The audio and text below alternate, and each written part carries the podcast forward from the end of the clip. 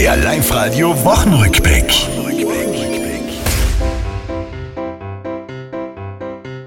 In Pinswang löschen's viel zu trocken ist bei uns im Land und hinzu kam aus der Sahara ganz viel Wüstensand.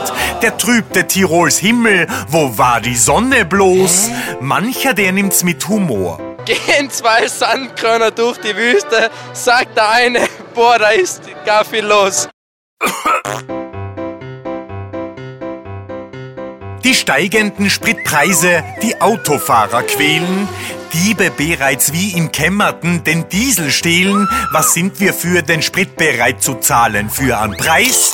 Gibt's da eine Schmerzgrenze? Wenn er 10 Euro kostet, der Liter, davor immer noch. Das Fleiß. Live-Radio Spendentag, es war sehr schön zu sehen, dass wir Tiroler, wenn es ernst wird, so zusammenstehen.